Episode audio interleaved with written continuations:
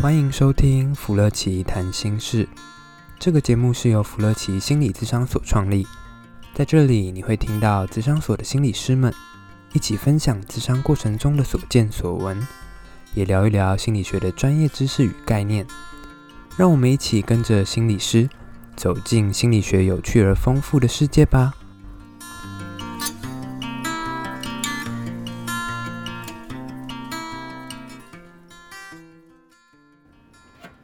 好，大家好，我们今天来到弗乐奇谈心事的第十五集了，赶快帮我们想题材，拜托拜托拜托。我跟你讲，我准备我已经写好离家出走单了，就是如果再没有的话，我就要就要连夜投奔其他地方。那个大家赶快来帮忙一下，你们想听什么题材，赶快来帮我们，不然我也要再来写一张这样。那我们最近有没有什么比较比较红吗？或者比较？特别的事情呢？你这样很过分，这样搞得我好像每天都不务正业，就是在追剧一样。哎、欸，可是可是我觉得你你看的东西还蛮蛮有趣的、啊，蛮广的、啊。其实跟雅纯老师好像你们都很喜欢看一些影剧嘛，这影剧是好题材啊。对啊，我觉得最近有个超好看、超夯的，叫做一个叫做中国大陆的实境节目，叫做《五十里桃花坞》。哎、欸，其实我之前就有听过，这好像蛮蛮红的。那可是为什么他他在红什么？我觉得就是那种真人秀吧，就可以看到每个来宾，他们可能有些人认识，有些人不认识，但是就在同一个地方生活，他们最自然、最真的表现吗。有的时候我们会叫真人真人秀叫做照妖镜。哦，对对，就是人设打破或人设都碎了一块。是是是，他就是他很难透过事前的演练剧本，然后去把它创造出来这样。是是是。这边我要跟你讲古一下，我跟你讲，就是最早我自己很喜欢看的真人秀是，其实韩国有个节目，它有点像是 Running Man 的前身，叫那个 Family Outing，就是家族家族旅游。他们就是一群明星，主要有几个像刘在熙就是其中一个，然后李孝利，反正总之呢，他们就带一些明星然后去乡下过一晚，然后去生活，然后那个就很可以写实的把它，就是很多生活就是对人设就是会出现这样。我的问号已经快要突破这个 萤幕了。我已经不管你的问号，我就是要讲。哦哦哦哦。还可是真的秀很多啦，真真的秀非常非常的多嘛。因为最近还有个环节，就是除了他们在过程中怎么样过生活，嗯、怎么样的对话，其实他们私下还会邀请来宾对分享，就是这过程中你对不同来宾的一些他们互动的一些好感啊，或者是有有一些很不舒服的地方，我觉得这个部分是最好看的，因为。到最后，大家都会发现，最后大让大家觉得不舒服的来宾，都会指向某一位。哎、欸，什么意思啊？这我比较不知道哎。所以他是会在后后续去访问。对，有点像在后面在访问。所以前面播的是当时他们在实境里面他们的真实互动样态。对。所以可能有的时候来宾不会把自己的心里话讲出去，但是后面会有一期，就是专门就是一对一。把他们真实的话讲出来的这种桥段，我觉得那个最精彩了。可是为什么会谈到可能对谁不舒服啊？好好好特别，不是通常会讲，哎、欸，相处还不错，为什么吗？你就会看到某些来宾就开始面有难色，就会看，啊、因为到最后其实大家都看得到，而且我觉得节目组可能也是为了效果，所以现在。蛮多来宾都可以直言不讳，就直接把那些自己的感觉讲出来。然后到最后还有个更精彩，有个叫做弹幕的东西。对对对。他们就会开始说谁谁谁是高情商，谁谁谁是低情商。因为我们来解释一下弹幕好了，就是很多大家应该说他上片了之后啊，嗯，然后大家就可以输入一些民众，应该是观众想讲的话。然后只要打开弹幕，那个做大家打的话都会在那个比较像是即时发言，甚至有些人会因为弹幕意见不同而聊起来，或者是 直接在那边起冲突也有，比较像是那种直直接的留言，然后会从上面飞过去。对，所以就看得到这一段大家对这个人或这这这一段的一些评论了。是啊，然后那弹幕怎么样？就是对那个明星吗？就很多批评吗？我，我觉得我不要指名道姓好了，那我跟大家说就是。五十里桃花坞有那个李雪琴，还有孟子义，还有汪苏泷的那一句，然后有一个最老的那个最有资历的那个演演员，大家可以自己搜寻，我就不直接多直接说出来了。Okay, OK，所以总之呢，他们就会去采访说，哎，就是后续讨论说谁谁谁怎么样这样子。对。OK OK。然后其实弹幕我觉得最精彩的，除了后续的访问之外，弹幕的各个观众也是不遑多让，他们都会 发表很多很神奇的，会神奇吗？就是很精彩的发言。呃，弹幕一向都是很值得看的东西。对的。啊，那他们发发表什么样的让你印象深刻啊？我觉得他们会来讲，他们开始会讨论一个话题，就是谁在真人秀里面，呃，高情商的回答跟低情商的回答，就会变成现场的教学范本，然后就会看到有些人是 flag 不停的在立，然后有些人是人设不停的碎满地。这个这个顺，这个 这个刚讲的那一句很顺，这样子。单压吗？单压没有错。呃，可是可是像这样的话，呃。人设碎满地，那所以有人本来人设是什么样的人设啊？应该会觉得有些人立的人设就是有点像是乖乖牌吧。哦、如果简而言之就是乖乖牌，对然后对长辈有礼貌，然后或者是他们的回应或是相处方式让人觉得很舒服的那一种。嗯。但是有时候在真人秀里面常常看到的是，原来乖乖牌它其实并不是二十四小时，它可能只有八小时而已。这个有时候对一个明星很伤哎，应该是形象吧。对啊，然后大家就会开始现场教学，就会把某些明星的言行跟另外一个明星做比对，然后就会开始分类的，就叫做有些人是高情商回应，有些人是低情商回应。这边可能就可以大家跟大家来分享一下什么是高情商，什么是低情商了。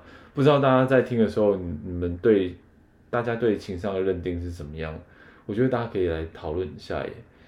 那像比如说在节目里面，他们有没有说什么样是高情商，什么是低情商啊？我会觉得“情商”这个词蛮妙的，不知道从什么时候开始就冒出来，然后就大家就会自动分类，说哪些人是高情商或者是低情商。嗯，对，例如说可能你讲到高情商或低情商，立刻跳出两个艺人的形象，哎，怎么说？哪两位啊？我想我也自己也想一下。大家不知道有没有听过某某某些主持人他们之间的一些谈资吧？可能我会想到高情商，有的时候会在讲林志玲，对，然后低情商可能会在讲小 S。当然这没有说他不好或是怎样，嗯嗯嗯嗯，可能我们很直觉的反应就会冒出来这个形象。高情商跟低情商应该会长怎样？我自己在演讲的时候也常问民众，大家觉得比较高高情绪智商的，其实就是那个林志玲。另外还有一个就是蔡康永，其实这两个是最常被说到的人。对，林志玲不知道为什么大家觉全部都说林志玲，可能他轻声细语都不怎么生气吧。轻声细语，对对对，这个很常大家讲到说他看起来好像不太怎么生气，是呃追问之后，大家就讲了一个蛮共同的一个点，就是说他好像遇到什么都不太生气，所以这个情绪智商很好。可是如果我从我们心理学的观点来看。情商的高低跟会不会生气，或者是常不常生气，其实并没有直接的关系。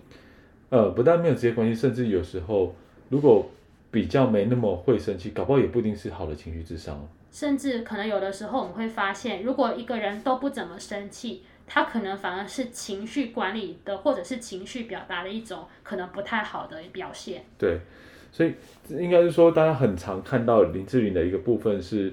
她好像轻声细语，这个这个，但是就我自己知道，其实他他的确是一位情绪智商很高的明星。对啊，我们可以再回过来讲，就是呃，轻声细语真的代表好的情绪智商吗？那比如说呃，我们今天今天生气了，不去表达，也是一个好的情绪智商，或是我们忍耐，也是一个好的情绪智商吗？其实这个会是蛮多人打问号的一件事情，也是很困惑的。疑惑到底怎样才算是好的情绪智商的表现，可能都会满满头问号吧。其实应该应该说，就心理学的词，它大概是这样，就是说一开始我们在讲的是智力啊，哈，智力商数这样子。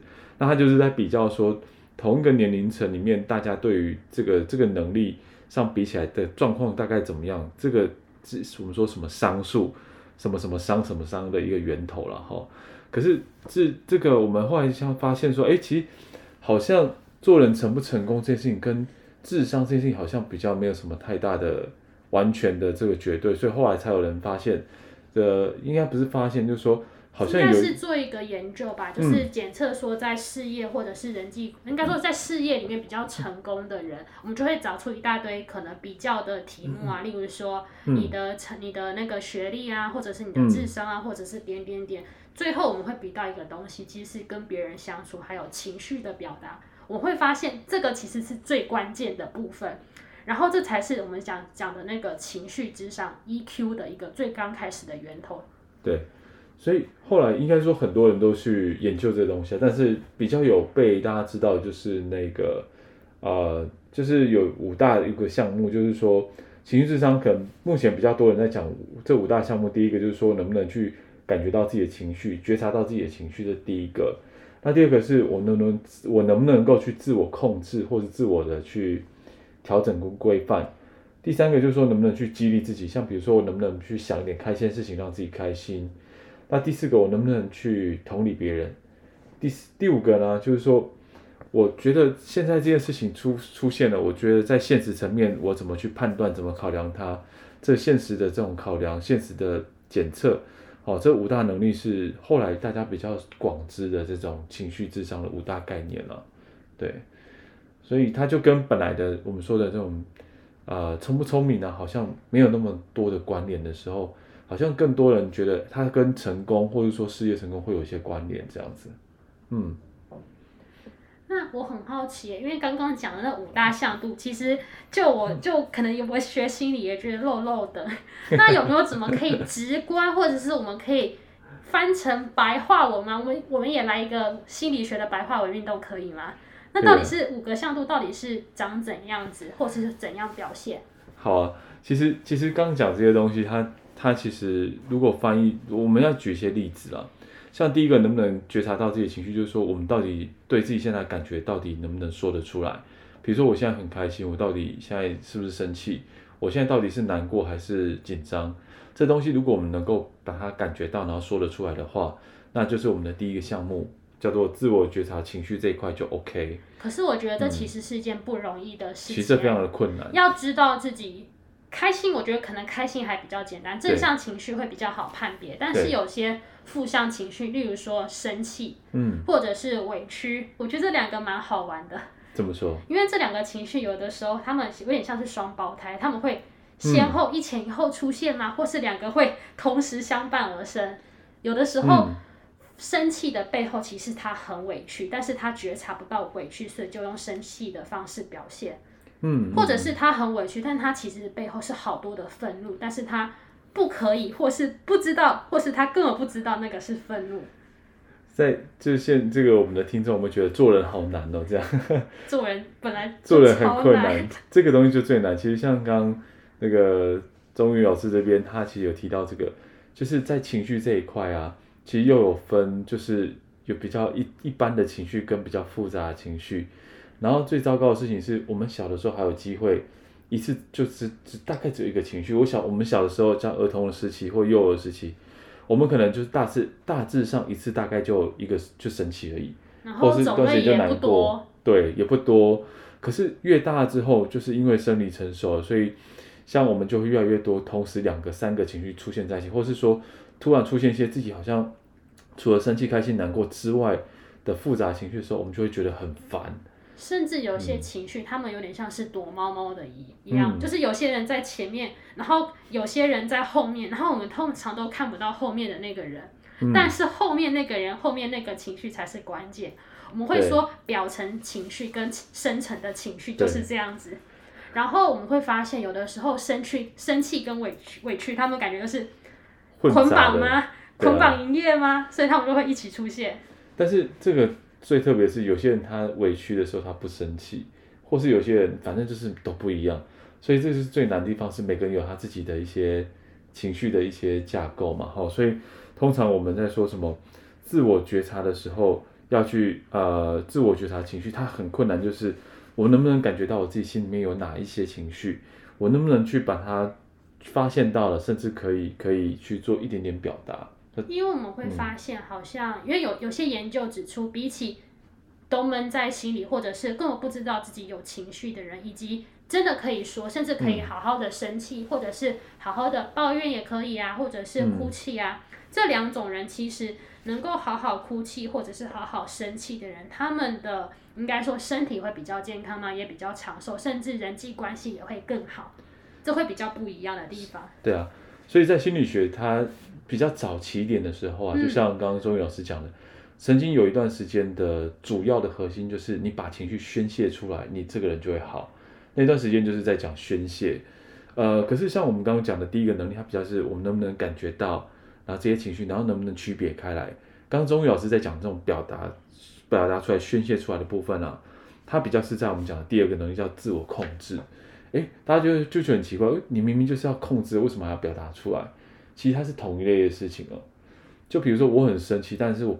控制我自己不是拳打脚踢，我不是大吼大叫，但是我好好跟你说，哎、你这样插队好像不是这么好，哎，你是不是排在那边会比较好一点？这某种程度它也是一种其自我控制的部分，但也是表达这样子。听起来是选择要不要表现出来的一种能力，最重要好像是自己可以选择，而不就是让他自己出来了，或自己就是默默的隐忍住了。有点，如果白话文的话，有点像是。我有没有一些刹车？我有没有一些疏通的管道？比如说，我今天我很生气了，我很难过了，我可以有一些选择。就像中医老师讲的，我有一些选择，有些做法。但另外一方面，如果有些真的是狂怒，那我有没有刹车可以踩得住？嗯嗯。好，在这一块就是我们讲的自我控制。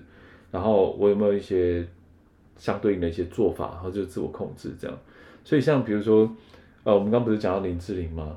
其实她有一次在国外发飙，哎，然后被媒体拍到，完全不知道她居然会发飙哦。但她的发飙，我们看那个新闻的内文，发现那个跟我们理解的发飙不太一样。但她很生气，原因是因为，反正外国人看她华人，他就吃啊吃豆腐啊，就是就是计程车的钱被拉得非常的高。她用很不满的语气，但表达出来是，我觉得你这样很不对，你这样子可能会怎么样怎么样，所以你不应该把价钱拉这么高。这是他的发飙，感觉像在讲道理，或是在讲原因，或者是叫沟通，但是感觉不到情绪哎。但他说你这样对我，我很生气，你这样很过分。其实他也是讲了自己的一些情绪，所以其实有些自我控制，他不是不表达生气哦，他也不是不表达我的感觉，而是我表达出来之后，我要跟你讲，我我看到的是什么，或是我觉得应该怎么做。哦，这就后面的一些东西这样。所以自我控制，它其实就是在讲这些部分。所以你看，就是当我们提到你自己的生气跟发飙，我们觉得哇，好会生气哦。然后觉得哇，这个也许可能，等下我们看看有没有什么其他有情商的表达，搞不好跟这有关。然后其他我后面简单快点讲。另外就是说，第三个几率就是说我能不能去乐观啊，转换成乐观一点点的想法。好，比如说这个这个鸟大便滴到身上，我本来会觉得啊，水哦，那心情变糟。但突然另外一个同学跟我讲说，哎，其实这个听说会。这个转好运的象征，突然心里舒服了一点点，在这个东西有点像类似，有点像是我们说乐观的自我激励部分，然后想法的转变。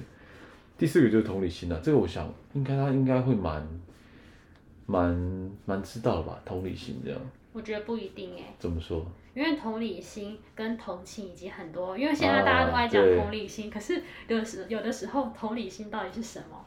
可能有的时候可能并没有了解这么全面。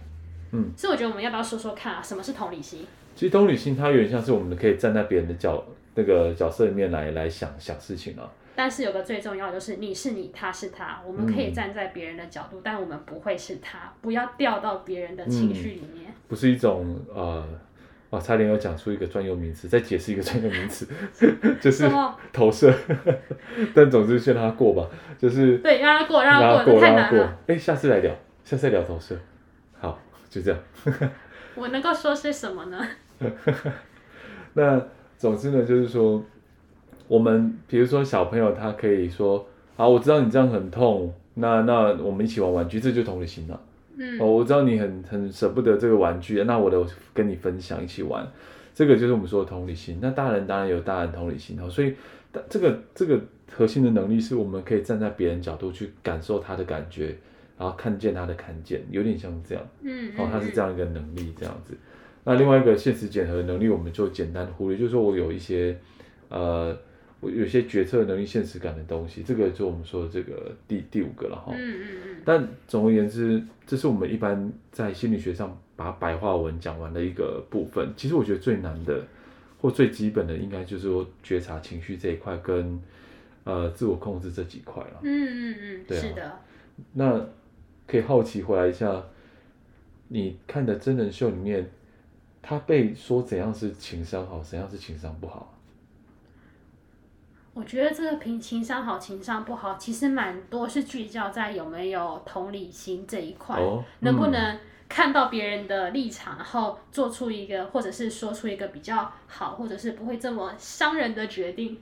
嗯，或者是我们有的时候会扯到沟通技巧，你知道别人怎现在的状况是怎样，那你的说话方式会不会因为他而有所改变，就会牵扯到穷通理性，能不能？站在别人立场想，然后调整自己的行为。你这样讲会让我想到一个例子，有些人会觉得我跟他好，然后我也为了他好，说我要把话讲的直接跟明白，这样才他让他听得懂，这样他以后才不会犯这个错误。所以这可能以我们今天讲，他就不是那么有情商的回答，他可能是属于低情商。对对对对对，之类，就是说他其实有一些选择，可以站在别的角度去换一个方式，让大对方知道了。嗯。哦。那其实这是我们一般看到大家对于情绪智商有些迷失，都白白就是说不生气嘛，然后不干嘛干嘛，这就是情商。其实不是，他其实就是说我们要能够觉察自己的情绪啊，那可以有一些选择、一些控制，然后站在别人角度的话，这比较是我们说好的情绪智商这样子。那我们可以怎么做？不然永远 always 都变成别人的对照组，那也很悲哀耶。因为不然每次都变成对照组，大家了解对照组的心灵吗？是不是要帮助一下对照组啊？你说有情商跟没情商的对照组这个东西吗？对。OK，好，我觉得其实大家如果如果回到，因为情绪智商这个东西，它其实它跟智商不太一样，它其实是可以。啊、呃，它比较像后天可以培养的东西多一些些，或者是它其实是可以学习的，可以学习、可以训练的部分。呃，所以通常其实最好的一个制造场所，其实在家里面是家庭里面，然后再还是学校啊或社会这样子。对啊、所以在家里是要把谁当做？我我我这边可能会比较，就是如果我们听众应该有蛮多是。就是呃，可能是为人父母嘛，哈，或者说，那或者即将组成家庭，其实我觉得会比较，请大家要试着一个部分是说，这尽量可能在家里面多跟自己的家人或是自己的孩子，在可以的状态底下，多培养讲情绪这件事情。这超难的耶。怎么说？因为就连我回忆我过往的的成长历程，嗯、其实。不知道是有意还是无意，或者是听到其他人的例子，嗯、情绪这个词感觉好像不存在。我很少听到会特别谈论情绪这件事。对、嗯，甚至我们看到反而是你，比如说生气或者是悲伤，嗯，蛮多时候接收到的反应是：你怎么在哭？别哭，别哭，要哭去那边哭，啊、或者是给你一分钟去那边处理自己。所以 变得像是情绪被忽略的感觉。这。这个是我们很华人很经典的部分，是就是说我们刚刚那五个东西里面，讲情绪是华人最困难，然后觉得最危险的东西。那反而大家比较多去讲的是自我控制这一块。你要忍住，或者是我给你一分钟，像你刚刚讲，我给你一分钟处理好自己情绪。可是小小朋友会觉得一分钟好，我知道，可是怎么处理不知道，是还是不知道。那回过来就是说，为什么要讲这件事情？像我自己本人家庭就是很少讲情绪的，可我发现我在带我的孩子的时候，其实我会说。哎，你看，我爸爸知道你现在很难过，爸爸知道你现在很生气，就哥哥抢你的玩具，爸爸知道。后来我发现我小朋友他们一个是四岁六岁，他们现在可以讲出很复杂的情绪。真的？对啊，他们现在我们家哥哥可以说。不是只有六种而已吗？这个阶段差不多是六种而已，不是吗？我我很生气，弟弟这样，他一定是嫉妒我怎么样？他可以讲出嫉妒。嫉妒。对啊，六岁，所以 所以其实情绪这件事情，他就我的实物经验。我我本来家庭是看不到这些东西，可是当我看到自己小朋友可以透过这样聊情绪，他们的情绪智能的东西非常的快，而且我们弟弟、我们哥哥还有很多策略，都学我们处理弟弟的策略了，这样，所以其实聊情绪，它会让有点像是小朋友开窍吧，有点像是有一个人他会开窍，哦，原来有情绪这东西，原来情绪这个东西，那我就可以表达些什么了，他会有点像这样，好、嗯，所以大家请记得。尽可能多聊情绪。那呃，尽可能也让你的先生、你的另外一半多聊情绪。为什么聊情讲先生？是因为男性比较比较难呢、啊？这感觉好像又可以另外开启，再开一集，再开一集，再开一集，对啊。然后如果可以的话，请大家多多想一下生气的五种方法啦。这是我们讲的刚刚自我控制那一块。所以生气的五种方法，请大家就是想原因，是因为其实大家可能想到就是说生气大概就是好像大吼大叫。可是如果我们今天要讲五种方法的话，大家一定会讲大吼大叫或出拳打对方之外，还有什么三种方法？大家可能会觉得，哎，突然想不太出来。可是应该说，其实生气有很多方法。那如果我们有五种啊，有十种，那我们就可以去选择效果比较好，然后风险比较低的那几种。所以大家可以试试看，大家想个五个生气的方法，然后选择哪些是比较想要跟自己的孩子说，或是可以教别人的方法。感觉好像透过这样子的过程，好像可以扩充自己的资料库，增加自己的选择权。对啊，对啊，而不是永远生气就是挥拳或者是大吼大叫。是没有错。而是可以除了这次之外，我其实下次还有不同的选择，例如我好好跟对方讲。对啊，嗯，是的。好啊，这个就是我觉得大家可以练，也许可以练习看看地方啊。对啊。那我们今天要来一个高情商的结尾吗？怎么说？我们可以高情商的结尾，例如说，算。就拜拜了。好，这 这是高情商也可以，我们就今天毅然决毅然的毅然决然的决定，我们要这样结束。对，我们有所选择。对，好，所以今天就好结束，拜拜，拜。